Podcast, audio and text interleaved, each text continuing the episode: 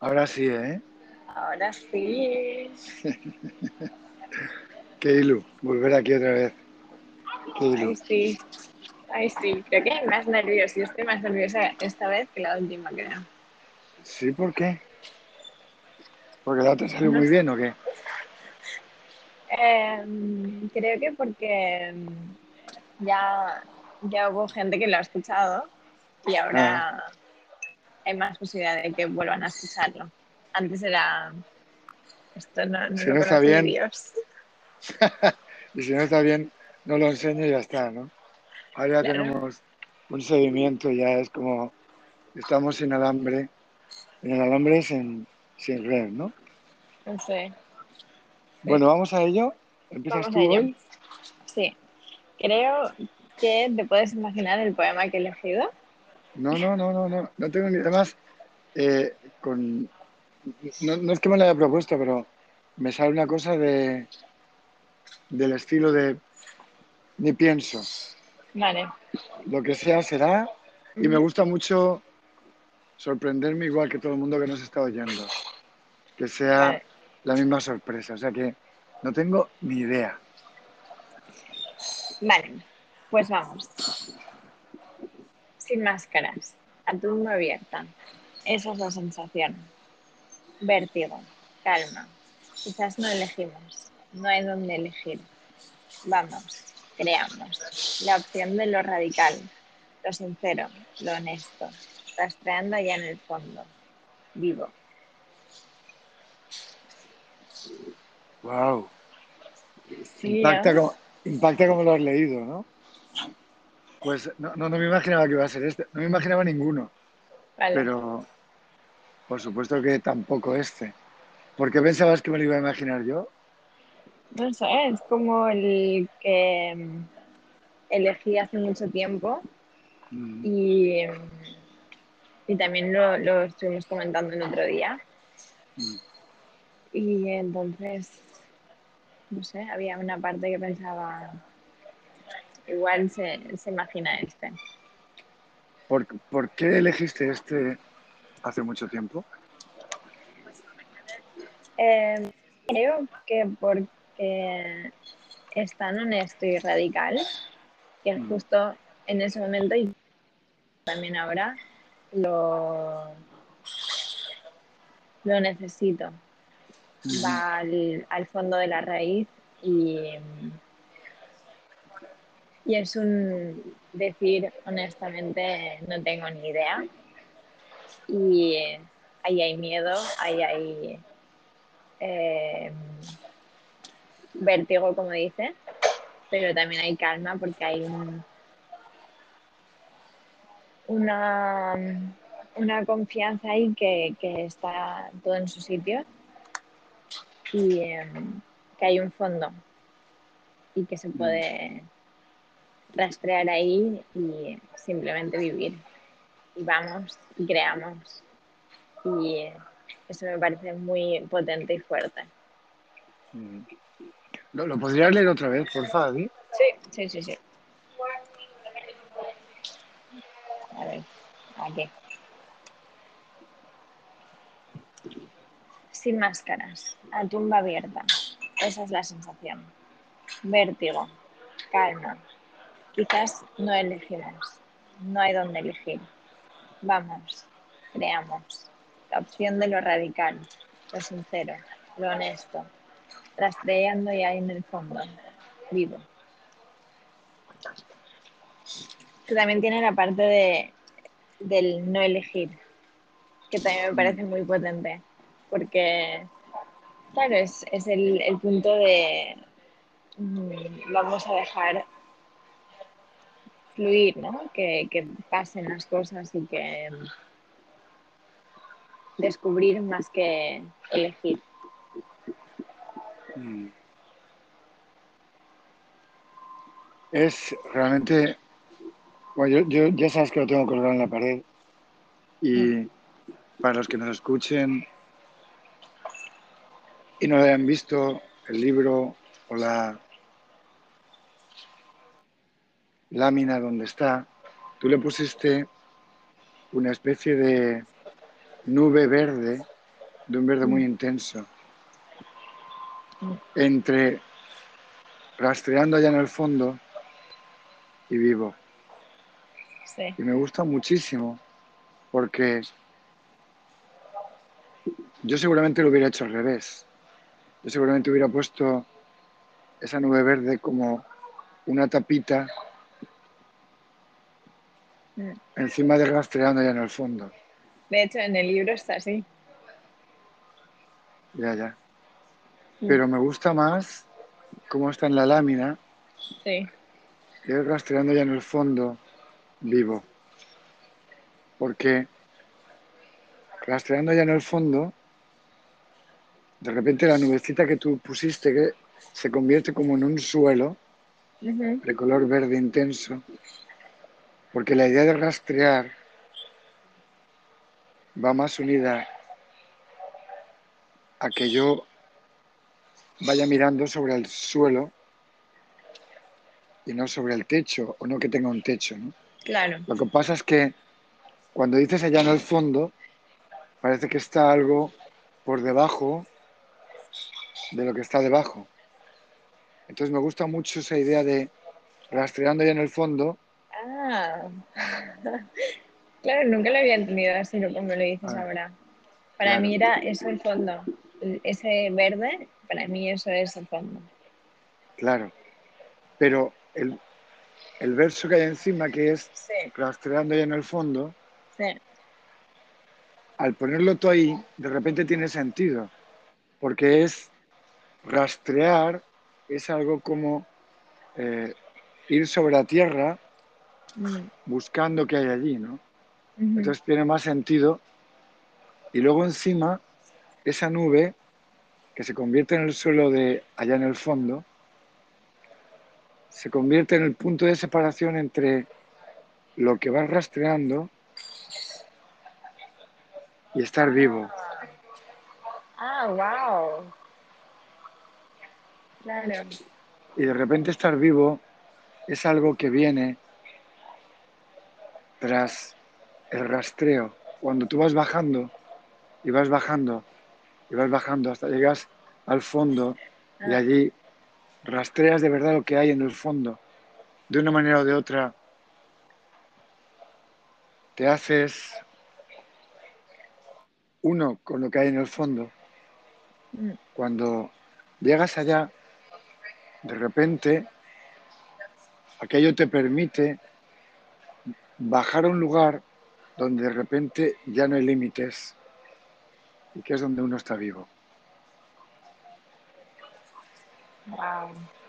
Te voy a leer yo, tengo dos elegidos para hoy, y como viene a cuento, Sí, te voy a leer uno de los dos, que es muy cortito, sí. porque tiene que ver con algo que hemos dicho de la vida, ¿no? Dice, si descubres el mar, tus ojos se harán profundos como piedras milenarias, dicen los poetas.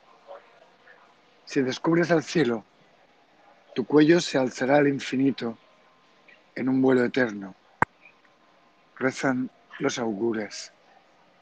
Pero ay, si descubres la vida, si descubres la vida, ¿quién sabe qué será? Wow. Me encanta. Eh, Este está en el libro que, que yo escribí para ti después de, de salir del hospital. Pero Sí. este poema lo escribí un verano hace como 10 o 12 siglos, en una de las vidas que todos vamos viviendo, ¿no? Porque tú eres muy joven, pero supongo que ya tienes la sensación de que vamos viviendo vidas, Ah, sí. porque me imagino que para ti, ahora si piensas en cuando viviste en Alemania, supongo que eso será otra vida, ¿no? Sí, sí. Incluso Valencia o al principio aquí. En fin, muchas vidas, total. Sí, sí. Mm. Pero hay vidas que son como, Más cercanos que otras, ¿no?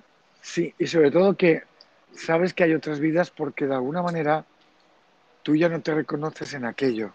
Ya. O sea, por un lado tú no te reconoces y por otro lado tú ya no te reconoces en aquello, ¿no? Sí. O sea, esas circunstancias, por ejemplo, yo cuando escribí este poema, es que no me reconozco para nada. Y además no sé de dónde salía esta forma de ver, que ahora a mí también me impacta, ¿no?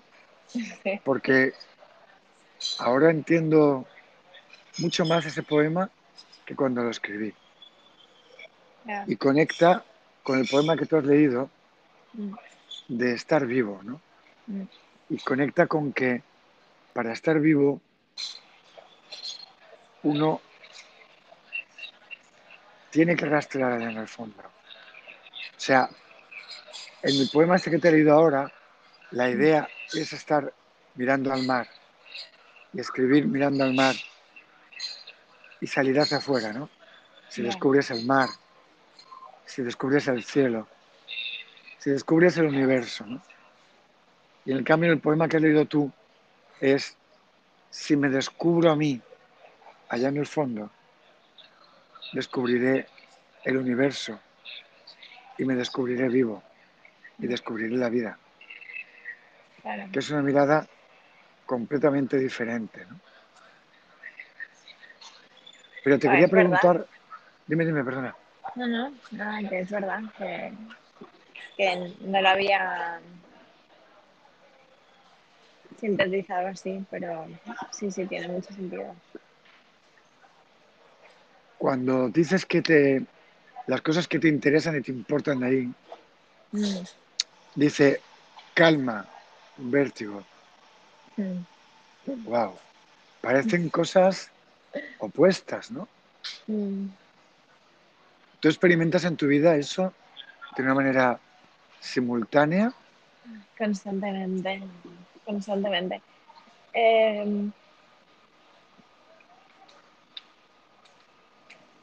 Hay mucho vértigo en general, pero lo experimento normalmente más superficial,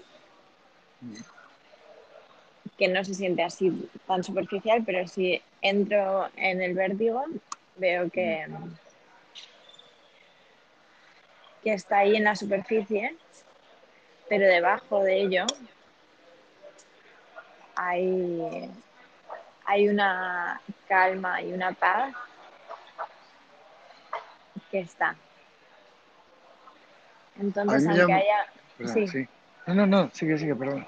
pues, aunque haya mm, vértigos y, y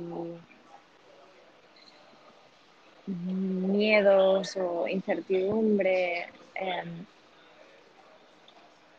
hay una paz, una calma interior cuando voy ahí, ¿eh? No, de normal muchas veces no ni la percibo, pero cuando entro sí que sí que siento que ahí está esta tranquilidad a veces y esa paz por debajo. Y aparte luego también está el vértigo, cuando es un vértigo de, de ilusión, vértigo de, wow, vamos, y no sé a dónde pasar. Y em, hay este vértigo de, no sé, este, una sensación de, de ilusión, vértigo. ¿Me explico? No sé. Sí, sí, sí, sí. Y, y eso unido otra vez también a esa paz o calma que hay también, que puede ser el, de alguna manera el, el motor también para ese vértigo, para poder sentirlo. ¿De qué color dirías que es el vértigo tuyo? Ah, wow. Um, entre un verde clarito que a veces puede transformarse en amarillo clarito, naranja, por ahí. Y la calma es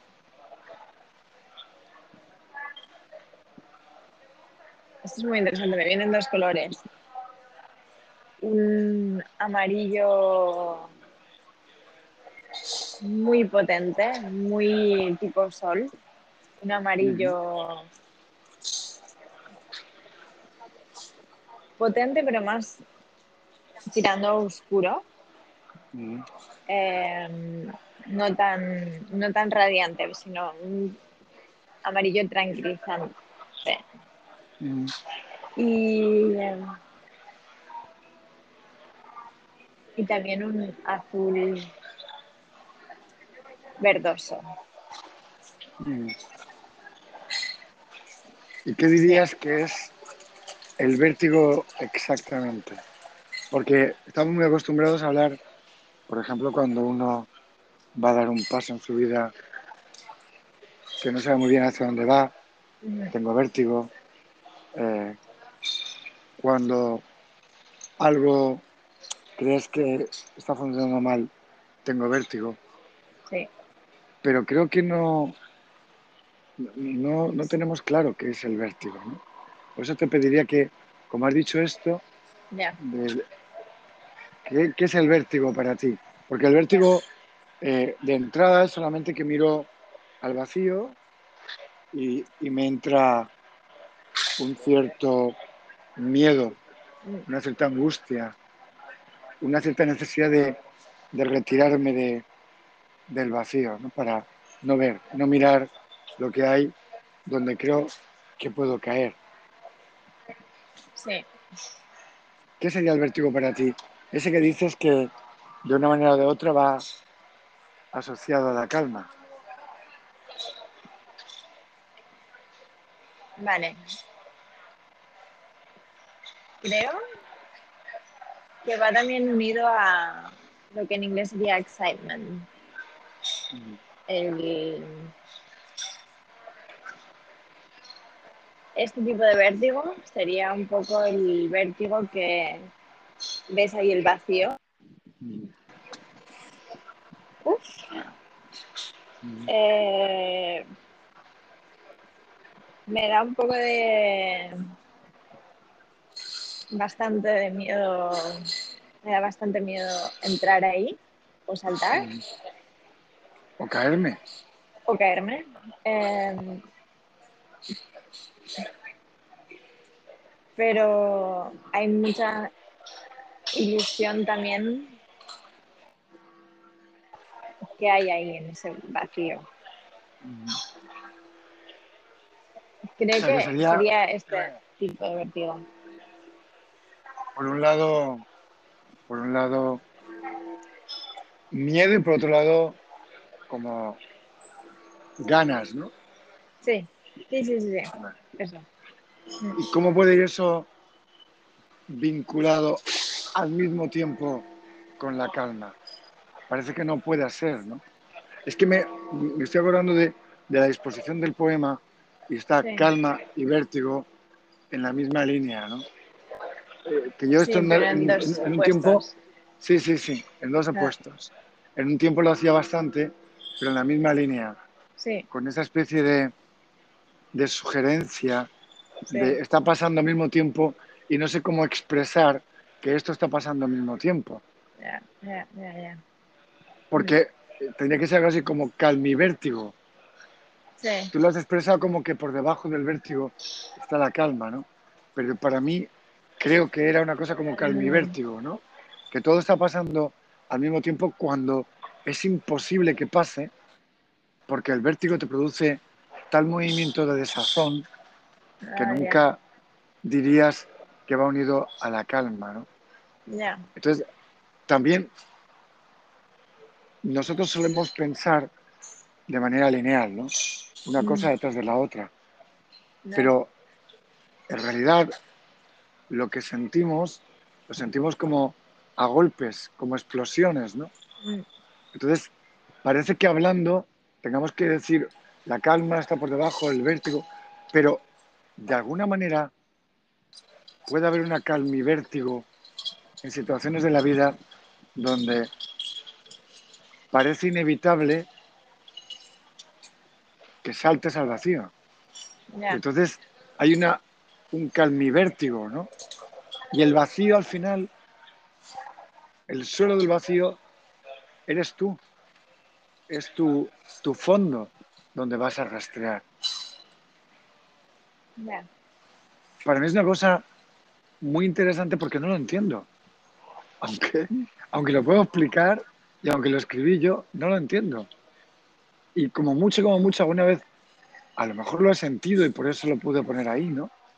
Pero me resulta difícil de explicar porque situaciones como una separación, como que te tiran de un trabajo o que te vas tú, como eh, un momento en el que parece que las cosas van muy mal, te vas quedando sin dinero, como, eh, como momentos en los que parece que todo se desmorone o simplemente eh, momentos en los que se ha terminado una etapa, ¿no?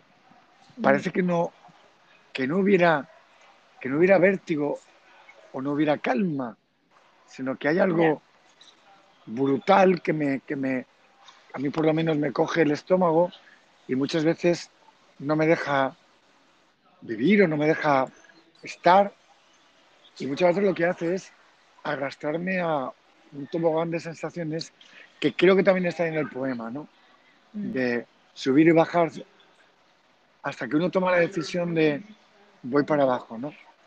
Voy a ver qué hay allí, voy a ver qué hay en el fondo de, de esto se ha acabado, voy a ver qué hay en el fondo de qué es lo que empieza, voy a ver qué es lo que hay en el fondo de no tengo ni idea. Y no sé si ahí está también la idea de vamos, creamos. Para mí sí. Vale. ¿Y por qué?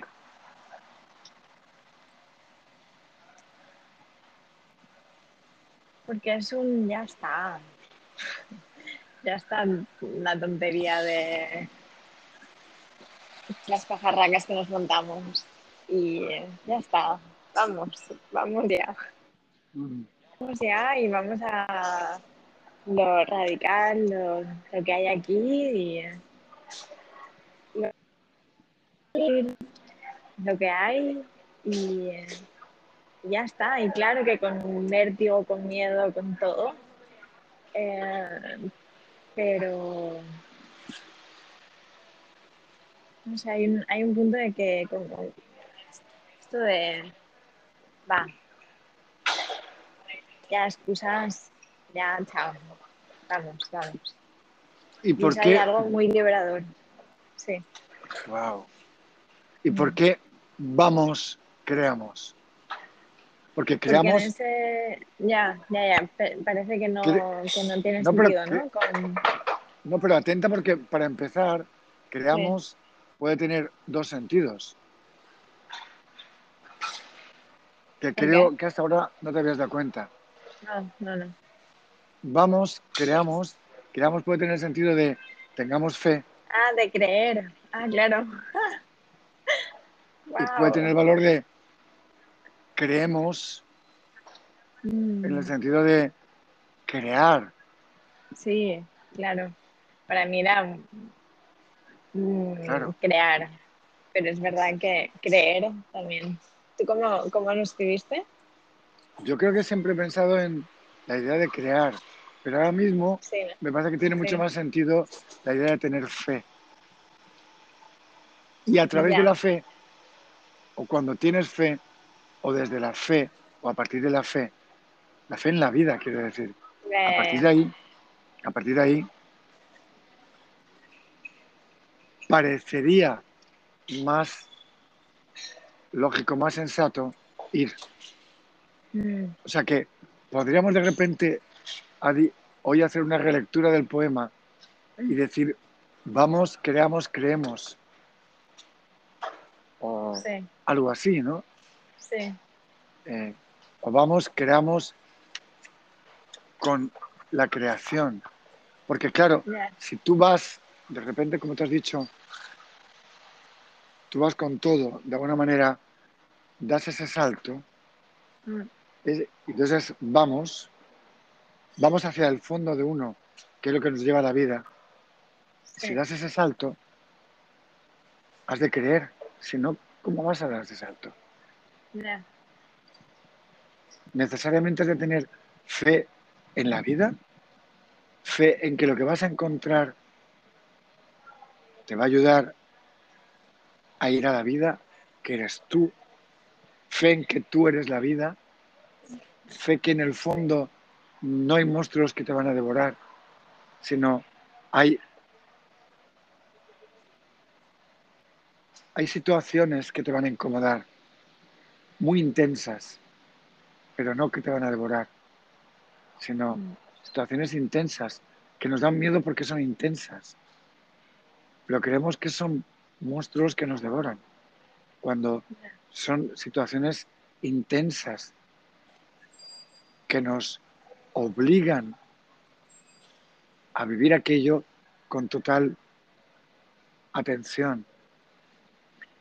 Y si estás ahí, necesariamente de alguna manera sale la creación. Yo en las situaciones más terribles de mi vida siempre ha aparecido la creación.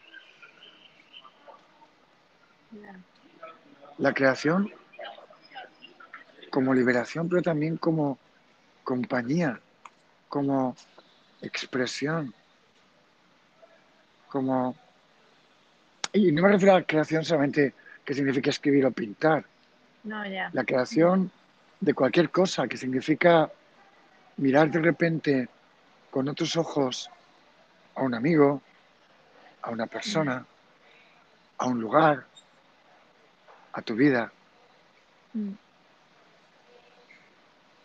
Y ahí eso conectaría con lo radical, lo sincero y lo honesto. Y ahí te quiero hacer una pregunta porque todo eso, para mí mentalmente, conecta con lo que está muy enraizado en la tierra, porque radical viene de radex, que significa raíz. Y la raíz está allá en el fondo de la tierra. Por lo mm, menos esa es la idea que yo tengo, ¿no? Y la raíz es la que alimenta la planta, que es lo que se ve. Y es la que chupa el agua y chupa el alimento, ¿no? ya. Y se, y se va ramificando y diversificando hacia el fondo donde está el alimento, que conectaría con rastreando allá en el fondo. ¿no? O sea, Mm, lo radical necesariamente en, en mí me lleva al fondo y más allá del fondo, donde está el alimento de verdad básico. Pero ahí va mi pregunta, después Mm. viene lo sincero y lo honesto. Y tengo dos preguntas para ti que son, una, ¿por qué lo sincero y lo honesto crees que está allá en el fondo? Y la segunda, ¿cómo diferenciarías sincero y honesto? Porque a mí me sorprendió mucho cuando en inglés, cuando descubrí que en inglés honest es lo mismo que sincero, Mm, pero para nosotros no. Entonces, me gustaría que me ayudaras con esas dos preguntas que también me hago a mí mismo, ¿no? ¿Por qué lo sincero y lo honesto anda por allá por el fondo y, y- hasta la altura de la raíz? ¿Y por qué lo sincero y lo honesto son diferentes? Sincero y honesto. En alemán, por ejemplo, mm, existen, son diferentes. eh, ehrlich.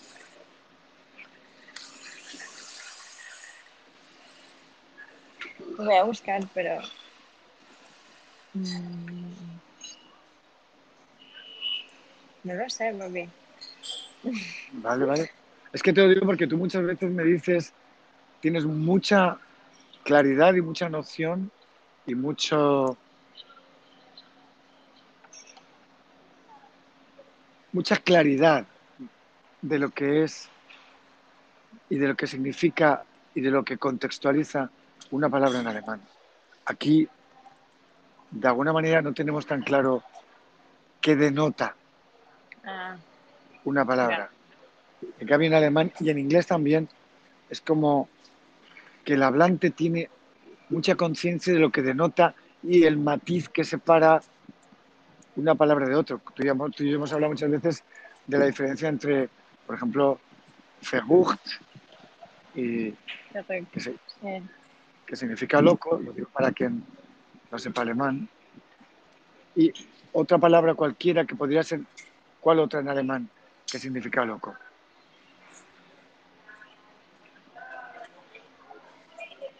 Ah,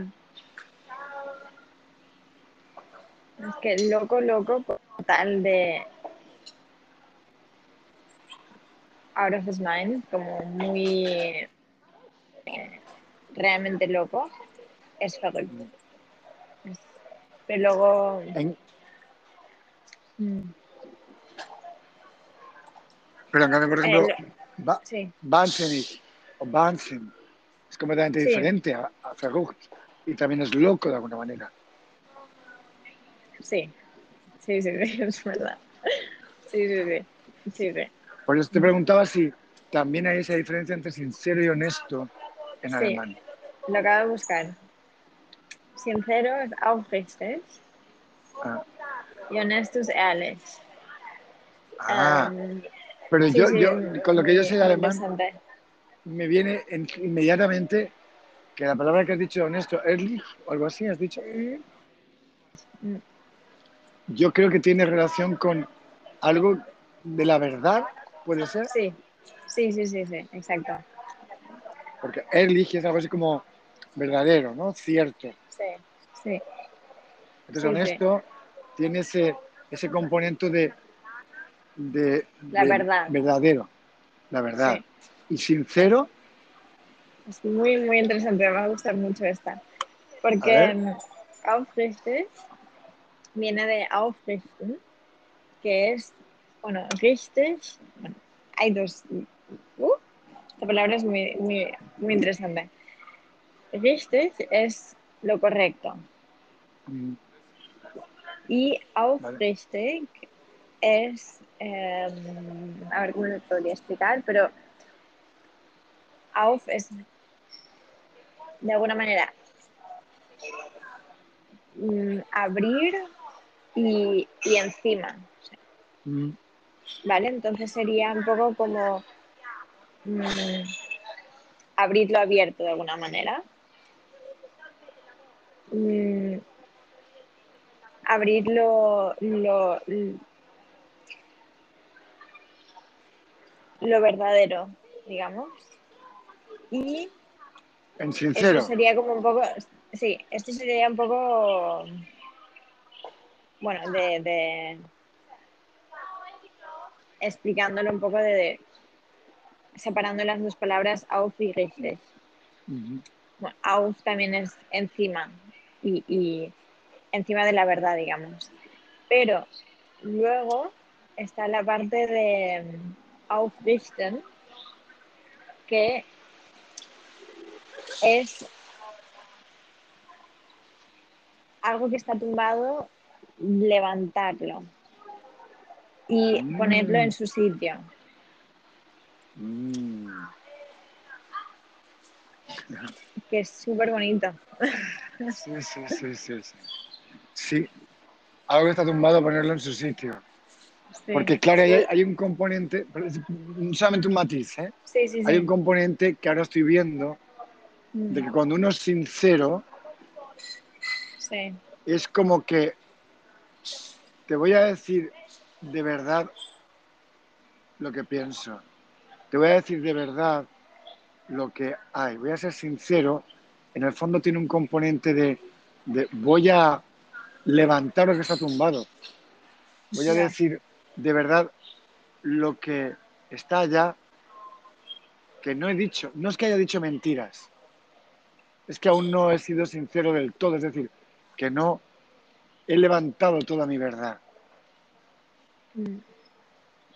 Me encanta porque nunca había pensado en esta idea que, claro, cuando uno, uno dice en castellano, por ejemplo, voy a ser sincero, o sinceramente, es como que ha habido un momento previo donde no es que haya dicho mentiras, pero no ha dicho todo lo que pensaba, no ha dicho todo lo que sentía.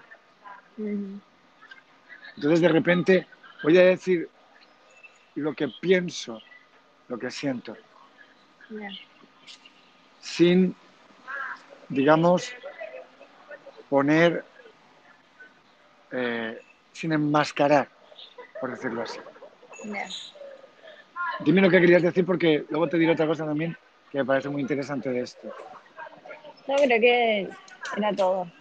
Vale, pues te quería decir que me llama mucho la atención, luego tú sigues con lo que crees que es sincero y honesto para ti, Mm. pero me llama mucho la atención porque, aunque tú has dicho que en alemán este, este Aufwitzig se llama o algo así, Aufrichtig. Vale, esto tiene que ver con eh, lo verdadero, Ehrlich Sí. tiene un matiz de radicalmente verdad que creo que lo otro no lo tiene. Para mí es al revés. Ah, wow, qué bueno, qué bueno. Sí, sí. Pues En dime, alemán es al revés. Creo que en, en castellano es más radical el honesto Mm, que el sincero, mm, pero en alemán mm, me da que es más aufrichtig que ehrlich. Como, bueno, la- los dos tienen mucho poder, pero aufrichtig tiene como una connotación que es de que va unido al valor de estoy aquí y mm, doy la cara. Ajá. Sí, sí, ahí estamos de acuerdo. Pero lo que te quería decir es que honesto tiene un punto, por lo menos en, en castellano, de no doy la cara. Es que la honestidad es, Es es lo que es verdad sin que yo haga ni deje de hacer. Y a mí me da la impresión de que en alemán ese Ehrlich también tiene ese componente de es verdad sin paliativos, sin que Sí. yo esté por medio. sí, sí, sí. Es verdad que aufrichtig va muy unido a, a algo, a alguien, más bien a una persona. Mm. Y honesto es es y ya está. Es esto. Es. Es que en ese sentido me da la impresión, y lo veo por primera vez en mi vida, ¿eh? Me da la impresión de que lo sincero sería voy a intentar, voy a intentar no engañarme a mí mismo. ¿Vale? Voy a intentar, voy a intentar decir de verdad lo que pienso, lo que siento. Y en ese punto te encuentras con lo honesto. Porque lo honesto, a fin de cuentas, es algo que tiene que ver con lo que es la verdad, independientemente de ti. sí, Lo honesto no tiene por qué ser de verdad, de verdad lo que tú crees. Por ejemplo, lo honesto puede tener que ver con que tú estés con alguien y sepas que si le dices la verdad de lo que piensas, que eso sería lo sincero, seguramente esa persona le vas a hacer un daño y además le vas a decir algo que a lo mejor no entiende en este momento. Entonces, lo sincero para mí sería el movimiento de ir a buscar eso y encontrarme con que de verdad le quiero decir esto que es muy duro o muy inapropiado o muy inadecuado, pero es lo que pienso, lo que siento. Y allí, allí, me puedo encontrar con lo honesto. Y lo honesto de verdad no es decirle eso. Honesto de verdad es decirle lo que realmente puedes decirle para que pueda entender sin traicionar lo que tú realmente crees.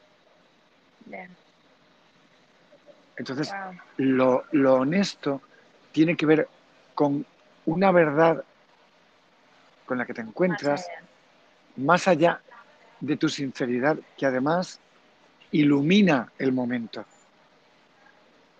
Porque esa verdad ilumina el momento. Esa verdad te dice, vale, estás pensando algo muy terrible y no se lo puedes decir en este momento porque eso no iba a ayudar, iba a ser de alguna manera también falso, porque no es toda la verdad, porque hay elementos que no se pueden decir ahora. lo honesto es como sin engañarte a ti mismo ni engañar al otro, mostrar lo que realmente puede ser entendido y puede ser vivido, mm. pero con honestidad. Entonces, desde esa perspectiva, la honestidad es algo un poco independiente de mí, aunque está en mí, está en todos, y todos la reconocemos enseguida, aunque no sabríamos quizás describirla muy bien, ¿no? Pero todos detectamos cuando el otro es honesto, y lo detectamos más allá de cuando el otro es sincero. Si tú estás hablando con alguien o simplemente estás en una situación cualquiera, detectas la honestidad mucho más allá de la sinceridad. Y eso te mueve a ti también. Mi siguiente pregunta es, ¿por qué, por qué la honestidad tiene tan mala fama, es considerada algo como casi de tontos. ¿Tú crees? Porque, ah, bueno, vale, vale, vale, vale, vale. Tipo, sobre todo en cosas económicas. No, no, no. En general en nuestra cultura, en las relaciones, prácticamente nadie es honesto. Prácticamente ninguno somos honestos. ¿Pero tú crees que tiene mala fama o que no lo somos, pero nos gustaría serlo. ¿Sabes? Creo que hay un punto de eh, honestidad que es de tontos, que, tiene esa connotación, o por lo menos yo lo he vivido así, que tiene esa connotación de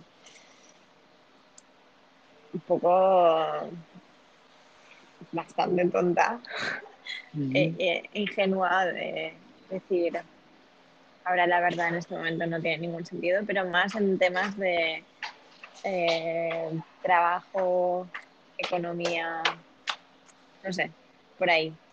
ahí es donde, es, ahí es, donde es muy, muy evidente, porque ahí ni siquiera hay que discutirlo, porque ahí partimos de la base de que cada uno va a intentar engañar al otro, aunque no lo digamos así. Aunque todo el mundo dice, y utiliza la expresión, honestamente tengo que decirte, pero esto es para engañar más aún. Entonces, ahí en ese mundo ya es de absolutamente tontos porque el otro te está engañando ya.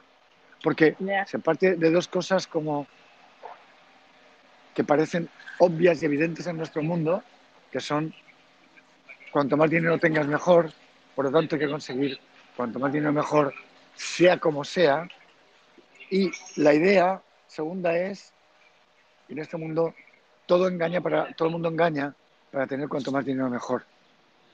Entonces, si tú no engañas, te van a engañar a, ti y te van a comer, por supuesto.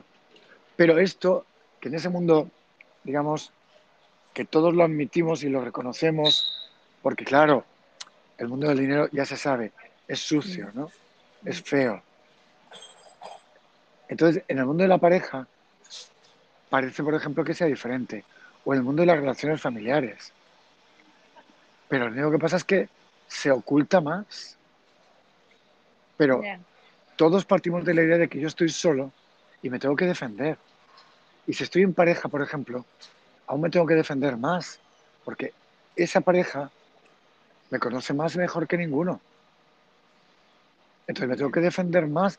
Y si soy honesto, que lo confundimos con ser sincero, me va a comer también. Y entonces me tengo que enmascarar, me tengo que proteger, me tengo que encastillar. y tengo que tirarle la culpa al otro. Claro. Y cuando tengo un conflicto, lo primero que hago es darle dos tiros a la honestidad. Porque lo primero que hago cuando tengo un conflicto es intentar ver qué es lo que el otro ha hecho mal. Y entonces ahí la honestidad desaparece. pinta.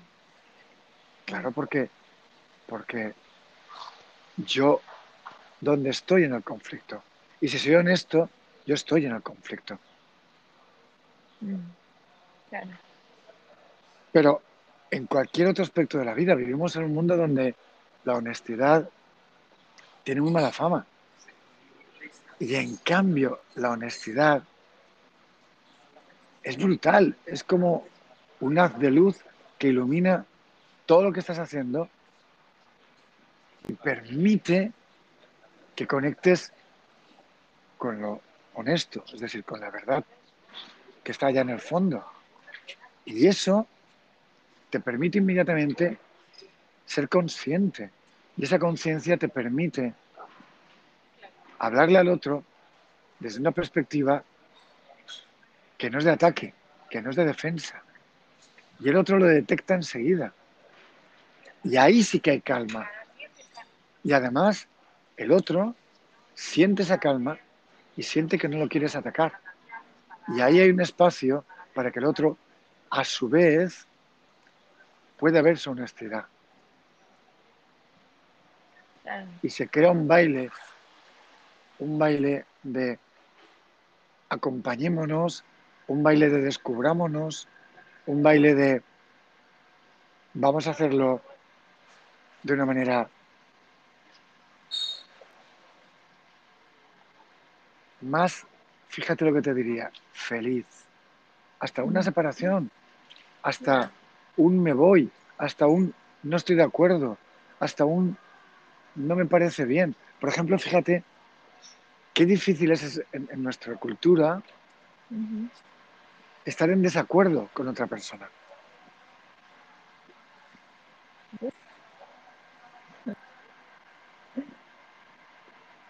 Y Sí. más cuando creemos que somos amigos o somos pareja, ¿eh? Sí. No te quiero contar, tú no has experimentado esto, pero lo verás. No te quiero contar cuando eres mamá y papá. Claro, es que tú, es que tú le permites, es que tú le consientes, es que tú, pero es que claro, tú no nos permitimos decir, claro, pues yo soy una persona que siente, piensa, mira diferente a ti y nuestra hija puede tener, o nuestros hijos, ¿eh? pueden tener una riqueza que viene de... Les ofrecemos varios puntos de vista diferentes. Lo que pasa es que inmediatamente lo mezclamos con desautorizar, atacar, reprochar, menospreciar. Wow. Es que vivimos un mundo en el que nos queremos tan poco y, y eso creo que tiene que ver con la honestidad, ¿sabes? Sí. Creo que también tiene que ver con lo que decías al principio de la fe y el creer. Porque claro, si tú partes desde el punto que el otro te puede hacer daño, Mm. uff, ahí no hay, claro, es, es lo que dices, ahí no hay sitio para honestidad, no hay sitio para querer descubrir qué hay. Hay mucho eh, momento de intentar asegurarse, protegerse. Y Fíjate, sí, perdona, perdona, acaba, acaba. no, no, no. No, es que creo que estás da- dando en el clavo de lo que yo no acababa de ver, y creo que lo acabas de ver tú, ¿no?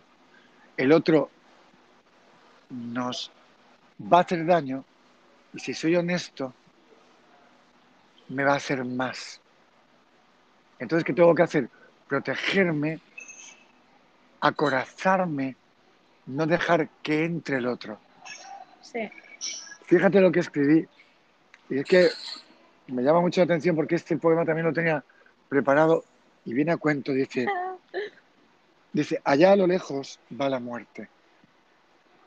Su risa es más sutil, más sonrisa que nunca, más ligera, aunque más ubicua. Cuanto más nos atrincheramos, más se fortalece, más nos atrapa.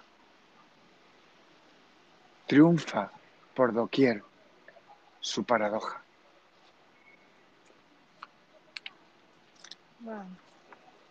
Y creo que has dado el clavo con esto, porque todos estamos convencidos de que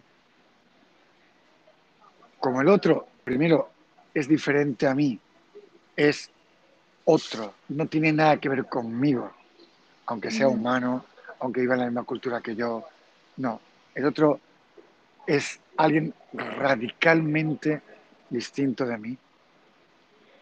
Y el otro, por lo tanto, quiere lo mismo que yo, es decir, sobrevivir, tener más cosas, que esas más cosas que tenga sean más para mí, la convicción profunda de que si doy me quedo sin, porque las cosas valiosas son limitadas. Entonces, si doy, si doy amor, por ejemplo, me quedo sin. Si doy honestidad, me quedo sin. Si doy mi entrega, me quedo vacío, me quedo al descubierto.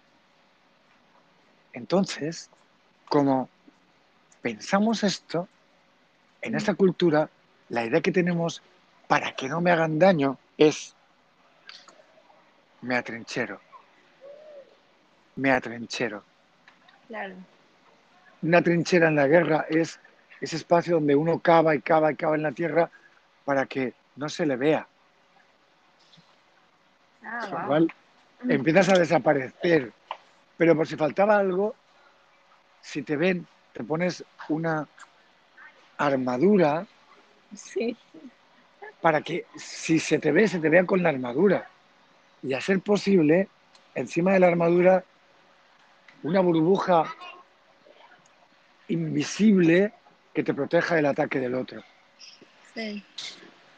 Es extraordinario esto porque la historia nos ha enseñado que no hubo ni un solo castillo, ni un solo castillo que tarde o temprano no fuera vencido, no fuera derrotado, no fuera atacado y pudiera ser invadido. Ni uno solo, porque los que quedaban, eh, los poquitos que quedaron allá por el siglo XVIII, XIX, por ahí, por supuesto, llegó principios del XX, llegaron los cañones, las bombas, eh, los aviones. Siempre hay un método, siempre hay un medio, siempre hay una rendija, siempre hay una alcantarilla por donde se puede entrar. Y entonces, tu propia trinchera y tu propia armadura son No vale los nada. que... No, no, no solamente es que no vale nada, Adi. Es que además propician que la explosión Sea más retumbe, exactamente, sea totalmente destructiva.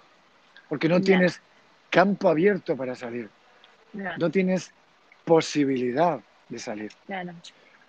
Pero otra cosa que va en mismo sentido, ahí, cuando yo digo la paradoja de la muerte, y yo digo ahí la paradoja de la muerte porque la muerte se hace tan sutil, y sutil tiene que ver con un componente de fino que penetra todo. Es igual que cuando tú discutes con alguien o un sentimiento de verdad, de verdad, de verdad, te duele, es tan sutil, tan fino, tan leve, que penetra cualquier armadura. Y además cuando llega, nos rompe porque no tenemos cómo abrazarnos a otro, cómo encontrarnos con otro, cómo poder al menos ver el mar o ver un árbol. No podemos, estamos tan cerrados en nosotros mismos que no podemos. Entonces, La muerte, por supuesto, igual que cualquier pensamiento, emoción, sentimiento, son tan sutiles que nos destrozan. Entonces no nos sirve de nada lo que nos estamos protegiendo. Y en cambio, la honestidad nos desarma y desarma al otro. Pero nadie se lo cree. Nadie se cree que cuando uno es honesto y le dice a otro, por ejemplo, no, yo no quiero esto, nadie se cree que eso tiene un valor descomunal. O cuando alguien dice, en vez de decir, es que tú tendrías que hacer esto, o tú tendrías que hacer lo otro, o es que tú, en vez de esto, poder decir, no, yo no estoy contento con esto, o no me gusta. Esto tiene un valor brutal porque permite que el otro no se sienta atacado, porque el otro es como yo, el otro es igual que yo, siente el mismo miedo que yo, me desconoce igual que yo lo desconozco a él. Y en el momento en que siente que yo no voy a atacarlo, que no lo tengo que atacar, tiene una paz inmensa, una liberación inmensa. Y además, le permito que haya un espacio donde pueda estar en calma, sin tener que estar pensando en defenderse o atacar, para poder rastrear allá en el fondo qué ocurre con él también. Ya. Pero creo que muchas veces hay ese miedo de rastrear Mm. allá en el fondo, de descubrir qué hay ahí. En uno y en el otro, pero sobre todo en uno. Y que el otro lo descubra, claro. Y eh, porque, a saber, y ahí vi- viene también lo que decías al principio también de, de los monstruos, Mm.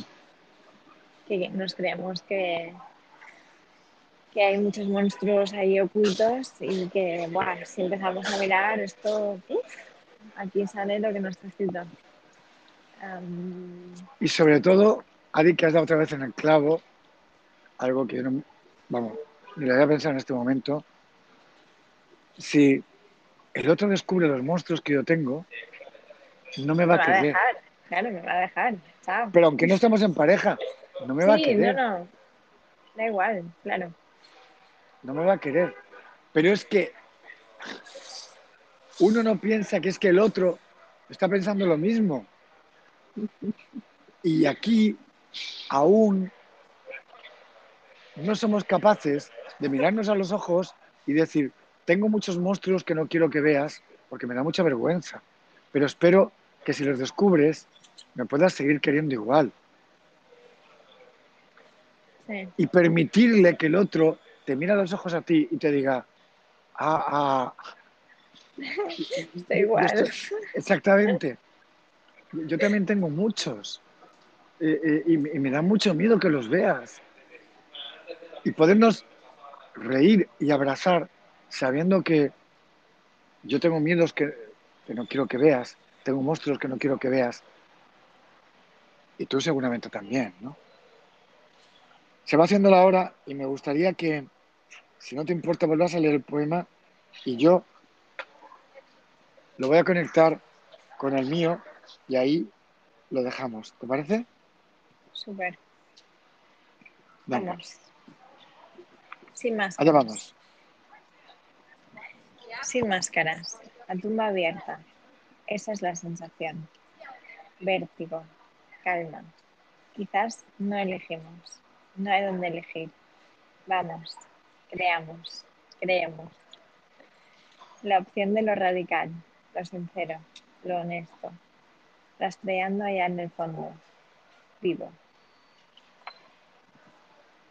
El vacío, después, va arrancando jirones de mi solidez.